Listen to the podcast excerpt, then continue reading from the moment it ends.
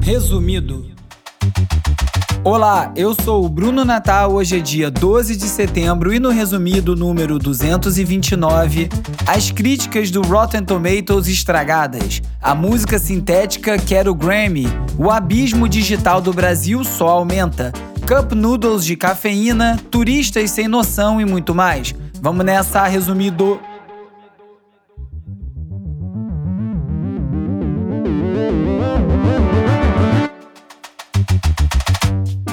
Olá, resumista! Esse é o Resumido, um podcast sobre cultura digital e o impacto da tecnologia em todos os aspectos das nossas vidas. O Resumido tem o apoio do Instituto Vero.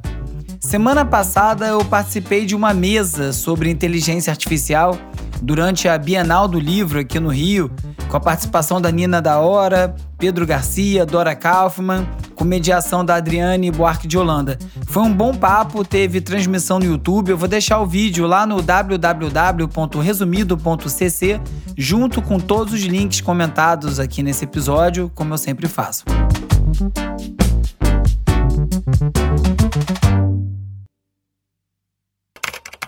Remember to check out RottenTomatoes.com for the latest updates on scores and reviews for everything mentioned, as well as the movie and TV world at large. That's all for today, Fresh Family. Until next week, stay fresh. Vamos de cultura digital e como nosso comportamento online ajuda a moldar a sociedade. To boil it down, while it would be inaccurate to say that film studios and distributors can pay for good Rotten Tomato scores, they have become really good at managing them. Escândalo no mundo do cinema.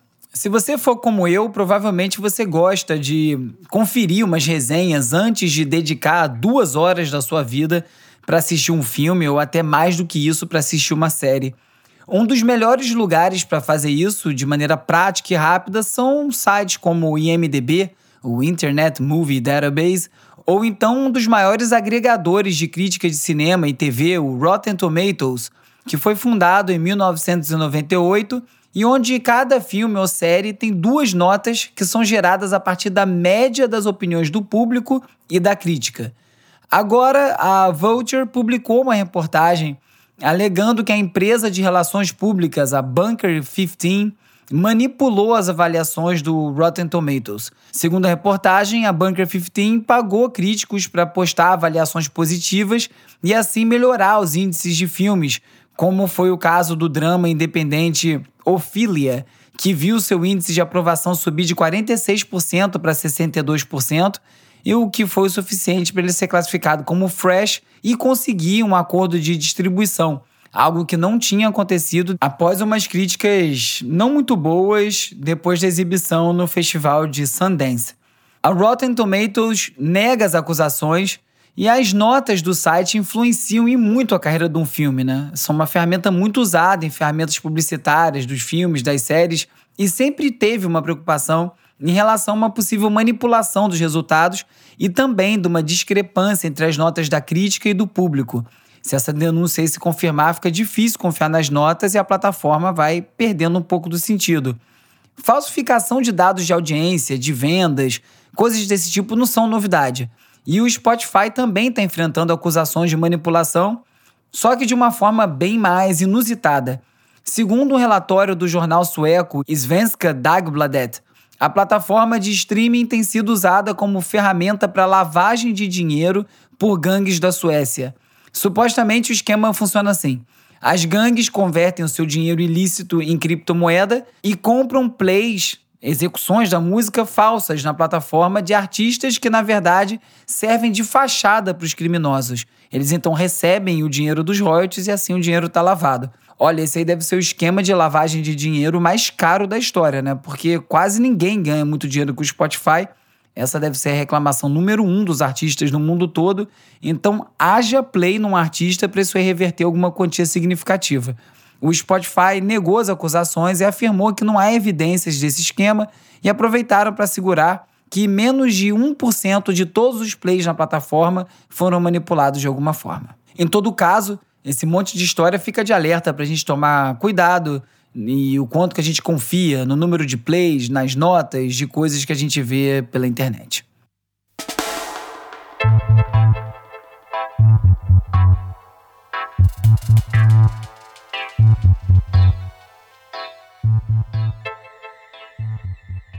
Na sua visita ao Brasil, o filósofo Eugênio Morozov falou sobre a importância do Estado na garantia da soberania digital.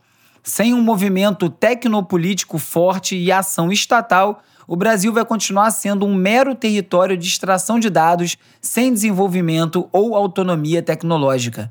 Para o Morozov, a soberania digital e de dados precisa se tornar uma luta política para evitar que o Brasil seja tecnologicamente ultrapassado. Como se já não estivesse, né?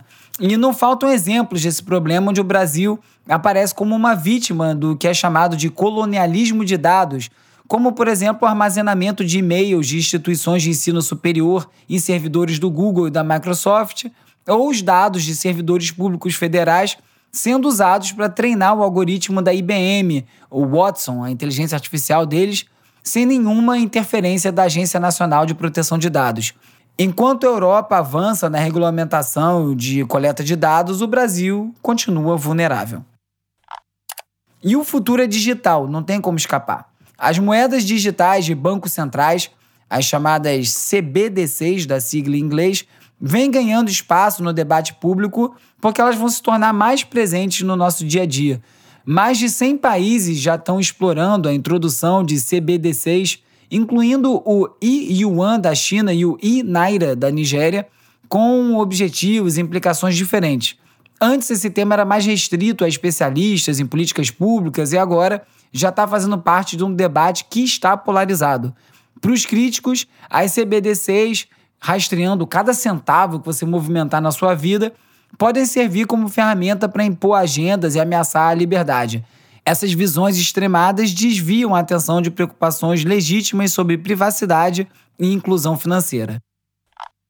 O aumento dos relatos de comportamento inadequado de turistas em locais históricos e culturais tem chamado a atenção no mundo todo de vandalismo em monumentos, a desrespeito às tradições locais, esses incidentes não são novos, mas estão ganhando mais visibilidade. E o motivo deles estarem acontecendo mais não podia ser outro: a busca por curtidas e visibilidade nas redes sociais. Somado aí, dizem, a um sentimento de liberdade sem limites pós-pandemia. A esperança é que essa desaprovação coletiva global a esse tipo de comportamento bizarro possa gerar mais fiscalização e também receio em quem pensa em fazer algo idiota assim. Ser juiz no Brasil é praticamente ser alçado a uma categoria de semideus, onde quase nenhuma regra se aplica a você. Mas acredite, tem gente largando tudo isso para tentar virar influenciador digital de olho em ganhos ainda maiores que os gigantescos salários e benefícios do judiciário. O assunto desses canais dos juízes aí vão de serviços jurídicos, óbvio, até mentorias para cursos. A Associação dos Magistrados Brasileiros está preocupada com esse êxodo. De acordo com a BBC, essa tendência não se limita ao mundo jurídico, vai virar todo mundo influenciador. A Nissin, fabricante do bom e velho miojo, resolveu inovar e lançou um cup noodle sem macarrão e com cafeína foi especialmente projetado para os gamers que ficam fritando noite adentro jogando. O grande diferencial é que essa opção tem menos caldo, o que minimiza a chance de sujar as mãos ou os controles dos jogos. Dureza, hein? Um novo estudo da Mozilla Foundation alertou para problemas com a privacidade de dados em 25 marcas de automóveis, incluindo Tesla, Ford e BMW. O relatório aponta que 92% dessas marcas oferecem pouco ou nenhum controle aos motoristas sobre os seus dados pessoais e 84% compartilham essas informações com terceiros. Os tipos de dados coletados variam desde informações médicas até hábitos de condução e preferências musicais. A Tesla, do Elon Musk, olha só, foi a pior classificada, falhando em todas as categorias de privacidade. A Mozilla também destacou que nenhuma das marcas de automóvel pesquisadas atendeu aos seus padrões mínimos de segurança de dados.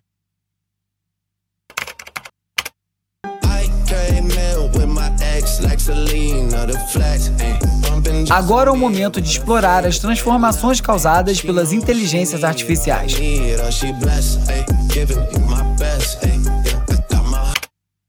As vozes geradas por IA já estão bem sofisticadas e aparecendo em tudo, né? De assistentes virtuais como Alexa e Siri, até legendas no TikTok e até na leitura de romances. O David Pierce, editor e co-apresentador do Vergecast, o podcast da The Verge, conduziu um experimento para ver o quão bem as IA poderiam imitar a sua própria voz. E aí, usando várias ferramentas, ele treinou bots com a sua voz, lendo roteiros, fazendo upload de áudios com a voz dele, e os resultados foram extremamente realistas.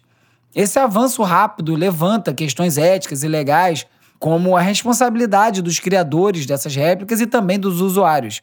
O potencial da tecnologia para criar deepfake e outros conteúdos enganosos é uma preocupação crescente, e eu chamei o Vitor Vicente, que é jornalista, doutorando em Ciências da Comunicação pela USP, mestre em Comunicação e Cultura pela UFRJ e head de Comunicação do Instituto Vero, para comentar o assunto. É curioso, né, Bruno? Porque em geral a gente fala sobre os perigos dos vídeos deepfake, mas as vozes sintéticas enganam com muito mais facilidade, já que elas estão descoladas de uma referência visual, do rosto de um falante. Não à toa, a gente já tem dois grandes casos de crimes, fraudes realizadas com o uso dessas tecnologias. Um caso aconteceu no Reino Unido em 2019, onde replicaram a voz do CEO de uma empresa e pediram uma transferência de 220 mil libras, o que dá cerca de um milhão e meio de reais. Outro caso de 2020, é, um diretor de banco teve sua voz sintetizada e com esse material em mãos, os criminosos pediram uma transferência de 35 milhões de dólares, tá? É, nesse nível de grandeza. Além das fraudes, o uso de áudios sintéticos pode ferir tanto os direitos autorais, como a gente tem visto é, no caso do Drake, né, de diversos cantores aí da indústria, mas também fere, né, ou pode ferir os direitos da personalidade. Exatamente por isso, algumas propostas de regulação sobre esse tema exigem que o criador dessas obras tenha antes uma autorização por escrito da pessoa retratada. No caso do Brasil, a gente já tem esses direitos de personalidade garantidos. Então, se qualquer pessoa usar nossa voz ou imagem sem autorização, ela pode receber aquela notificaçãozinha surpresa extrajudicial ou não, tá bom? O debate vai além de clonar vozes. A IA também está sendo usada para replicar os estilos dos artistas na música, o que poderia levar também a uma onda de disputas legais. Eu comentei aqui sobre um hit do Drake com The Weeknd que não teve participação de nenhum dos dois. A música foi criada por IA e o autor escreveu agora a faixa para concorrer ao Grammy. O artista anônimo, conhecido como Ghostwriter, escritor fantasma, submeteu a música Heart on My Sleeve para consideração do Grammy para o próximo ano, né, nas categorias de melhor canção de rap e canção do ano. A princípio, o Harvey Mason Jr., que é o CEO da Recording Academy, que organiza o Grammy, apoiou a candidatura, mas depois ele voltou atrás. Ele defendeu a elegibilidade da música, já que ela foi escrita por um ano, mas como essa música também precisaria atender aos padrões de distribuição geral, um desafio por conta das questões de direitos autorais, o Mason Jr. voltou atrás. Ele chegou a conversar com o Ghostwriter para entender melhor como a IA está sendo usada na indústria musical e esse papo pode ter ajudado a Recording Academy a criar o protocolo de IA que basicamente se resume em apenas criadores humanos são elegíveis para prêmios Grammy. Harton Mais Live, apesar de ter sido um sucesso, foi retirada de todas as plataformas de streaming, como Spotify e YouTube, depois de gerar quase um milhão de plays. Nada disso parou o Ghostwriter, que acabou de lançar Whiplash, mais uma música gerada por IA, Dessa vez ele sintetizou as vozes do Travis Scott e do 21 Savage, e a música foi publicada no TikTok e no Twitter, mas já foi removida do TikTok por razões que ainda não foram explicadas. O Ghostwriter parece estar disposto a encabeçar a discussão sobre IA na música e chegou a oferecer os royalties dessa canção nova para o Travis Scott e para o 21 Savage se eles permitirem o lançamento da faixa oficialmente. Daqui cinco anos essa conversa pode estar bem diferente e não é difícil imaginar uma categoria do Grammy para esse tipo de produção.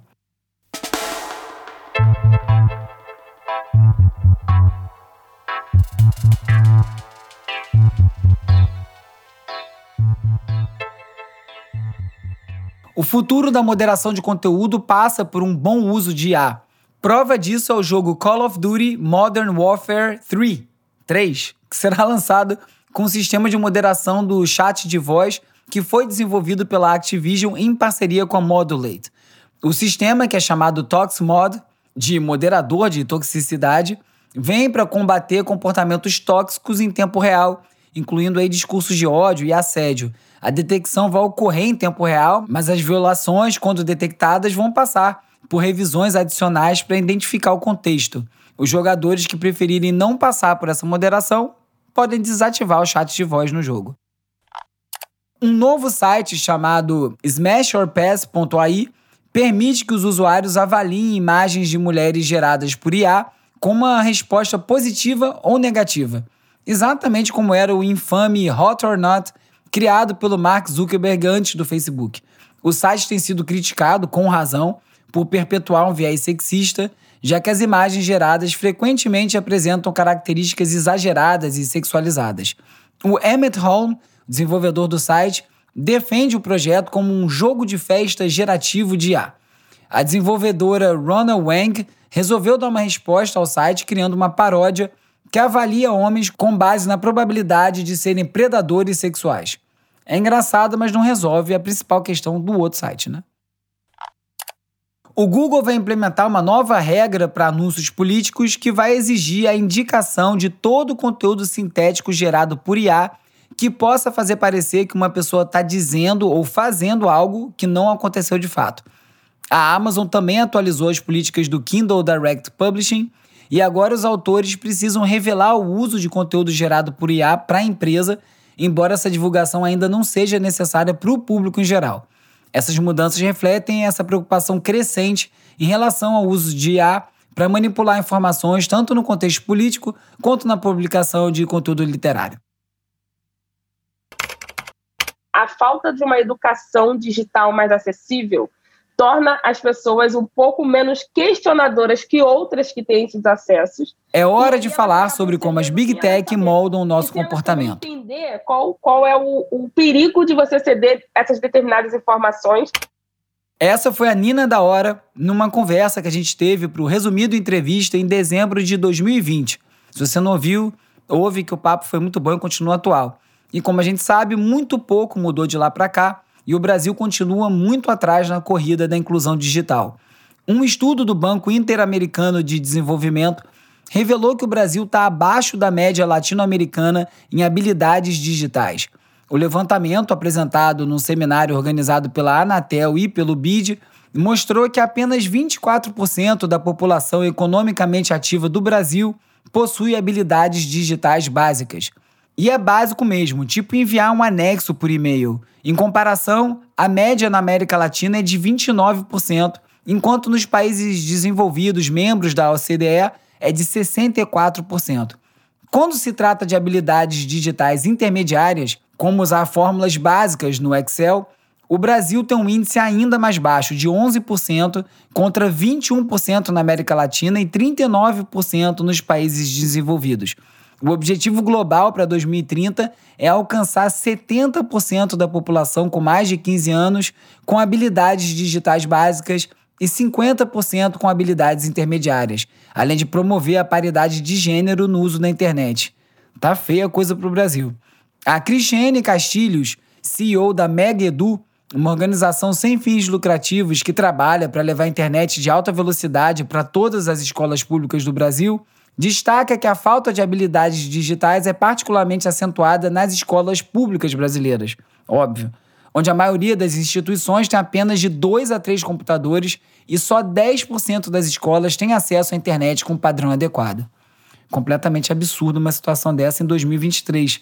Além dessa tragédia, a gente ainda tem as Big Tech como Google e Microsoft inseridas no setor educacional brasileiro e gerando preocupações sobre privacidade e conformidade com a Lei Geral de Proteção de Dados, LGPD.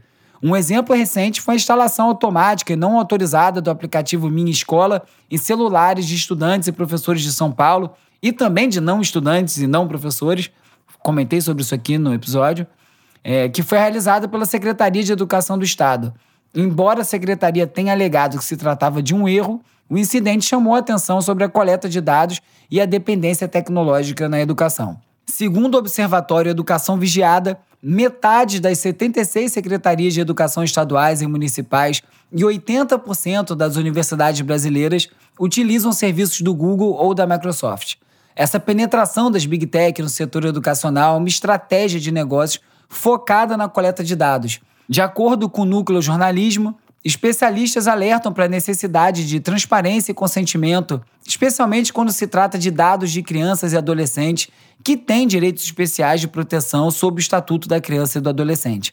A situação evidencia a urgência de um debate amplo sobre a ética da tecnologia na educação e a necessidade de regulamentação.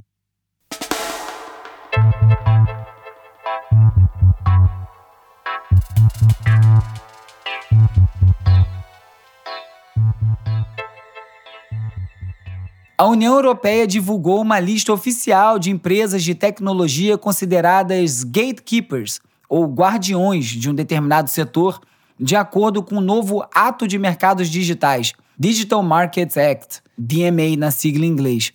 A Alphabet, a Amazon, a Apple, a Meta, a Microsoft, todas dos Estados Unidos, além da ByteDance da China, foram incluídas na lista. Essas empresas têm até março de 2024 para cumprir as obrigações do DMA, que visa limitar o poder de mercado das gigantes da tecnologia, promovendo a interoperabilidade e combatendo comportamentos anticompetitivos. Entre os principais critérios para ser considerada uma empresa guardiã, uma gatekeeper, está um faturamento anual superior a 7 bilhões e meio de euros na Europa e um valor de mercado acima de 75 bilhões de euros. E as empresas que não cumprirem as regras poderão ser multadas em até 20% do seu faturamento global. Entre os serviços listados estão redes sociais como TikTok, Facebook, serviços de mensagens como WhatsApp, de intermediação como Google Maps e Amazon Marketplace e sistemas operacionais como Android e o iOS. De acordo com a The Verge, as empresas vão precisar seguir regras específicas, como permitir lojas de aplicativos de terceiros e oferecer opções de pagamentos alternativas dentro dos aplicativos. O WhatsApp já está se adaptando às novas regras e vai lançar uma versão beta no Android com uma nova tela chamada Conversas de Terceiros. Não é para você fofocar ouvindo a conversa dos outros, não. Nessa tela vai ser possível você visualizar mensagens enviadas por outros aplicativos de mensagens. Uma das exigências da União Europeia é justamente a interoperabilidade entre serviços de mensagens das empresas guardiãs. Isso vai abrir a possibilidade de enviar mensagens do WhatsApp para o Messenger, por exemplo, e o mesmo para outros aplicativos. Um conceito que deve se popularizar é o de Fediverse, abreviação de Universo Federado, que na prática é uma rede social descentralizada que permite aos usuários interagir entre diferentes plataformas, mantendo o controle sobre os seus dados.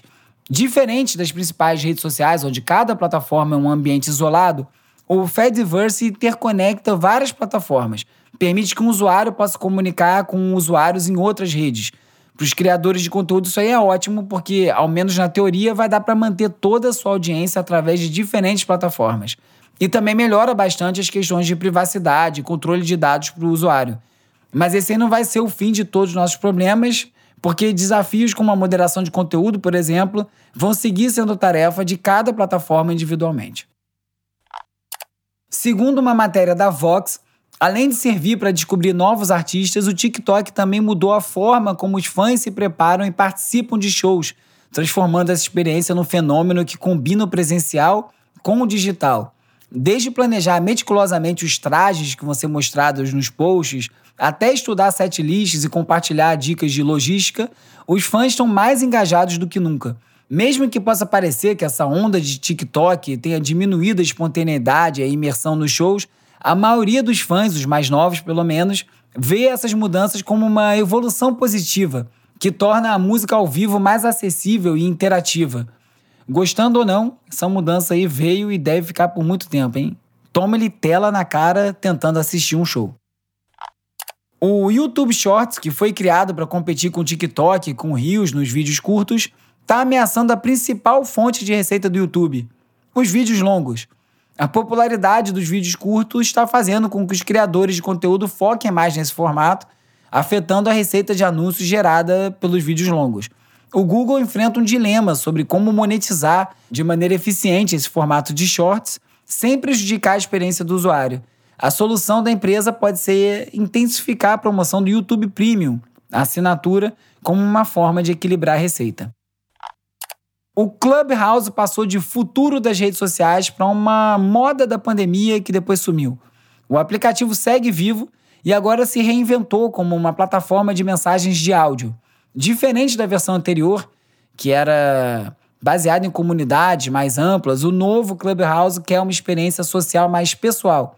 É a tendência, né? Um espaço para interações por voz mais íntimo entre amigos ou amigos de amigos e família dois empreendedores cariocas criaram o Stop Club, um aplicativo destinado a ajudar motoristas da Uber a aumentar os seus ganhos, oferecer mais segurança e rapidinho se tornou bem popular entre a categoria, chegando a mais de 530 mil usuários ativos.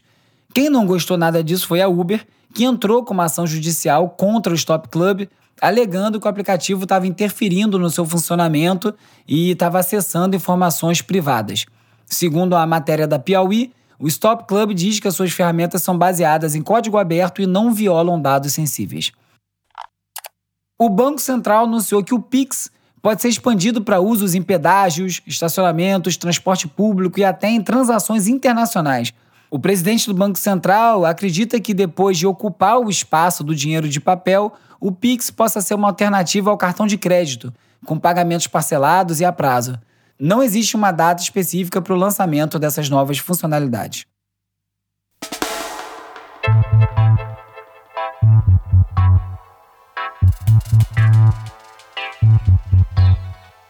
Se você quiser falar comigo, me procura lá no Twitter, arroba urbe, URBE, ou então no arroba resumido.podcast no Instagram e no TikTok. Tem também o youtube.com barra resumido.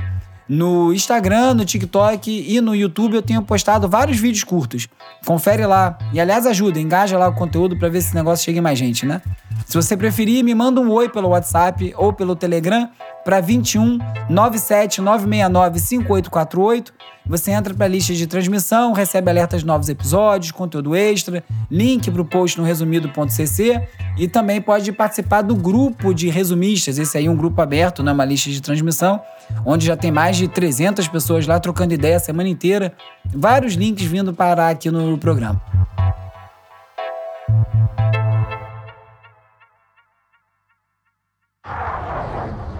When the war started. They protected me. Hora de relaxar com as dicas de ver, ler e ouvir. They're not people, Maya. It's just programming. O Criador, dirigido pelo Gareth Edwards, do Rogue One, narra um futuro de guerra entre humanos e inteligências artificiais. No filme, o Joshua, um ex-agente das forças especiais, é convocado para eliminar o Criador que é o responsável pelas IAs que ameaçam a humanidade. E durante essa missão ele descobre algo bem impactante, que a chave para encerrar o conflito é uma IA com a aparência de uma criança. Tá aí um bom tema para os tempos atuais.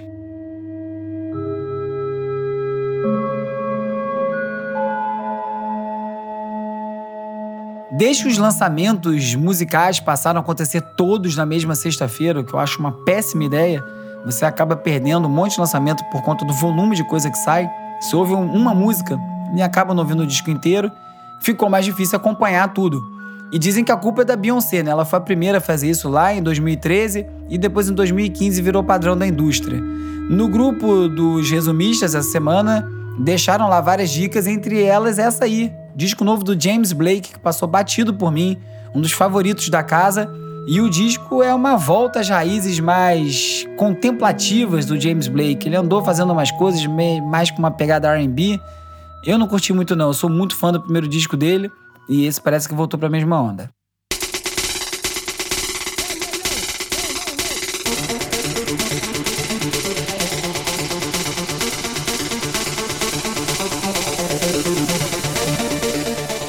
E quem também lançou disco novo são os ultra favoritos da casa, Chemical Brothers. É o décimo disco da dupla e esse aí, ó, como fez o James Blake, também é uma volta às origens. O disco tá muito bom, poucas participações especiais que acabam às vezes pesando demais nos discos deles. Agora, sonoridade em cima, tudo de bom, explosão de beat para tudo quanto é lado, bastante caminhos diferentes entre as músicas. Curti demais. Eu sou muito fã deles, sou suspeito, mas realmente bateu bem demais. Não deixa de ouvir não. Queria muito ver esse show de novo ao vivo. Vai ser difícil eles voltarem aqui no Brasil. O show é caro pra chuchu. A última vez que eles vieram por aqui, quem trouxe foi o Queremos. Eu ainda trabalhava lá é, em 2015. Showzaço e um baita de um prejuízo. Então, se alguém trouxer, me chama que eu quero só ir dessa vez. Nesse episódio, você ficou sabendo da polêmica das críticas manipuladas no Rotten Tomatoes, como a música sintética quer prêmios como o Grammy, do crescente abismo digital no Brasil, dos problemas causados por turistas sem noção e muito mais.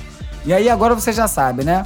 Passa lá no catarse.me barra resumido ou então participa através do Pix, que é o meu e-mail, brunonatal.resumido.cc e ajude o Resumido a continuar seguindo adiante.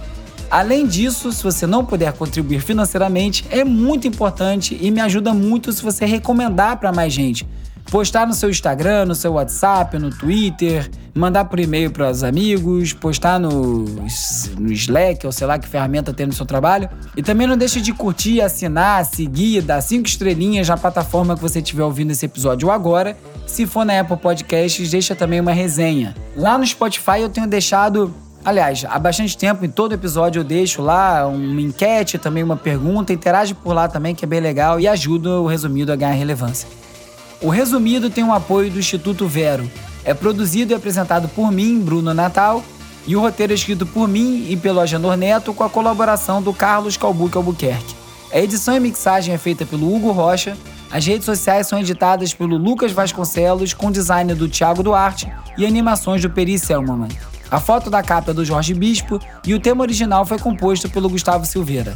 Eu sou o Bruno Natal, obrigado pela audiência e semana que vem tem mais resumido. Esse podcast é apoiado pelo Instituto Vero. Resumido. resumido.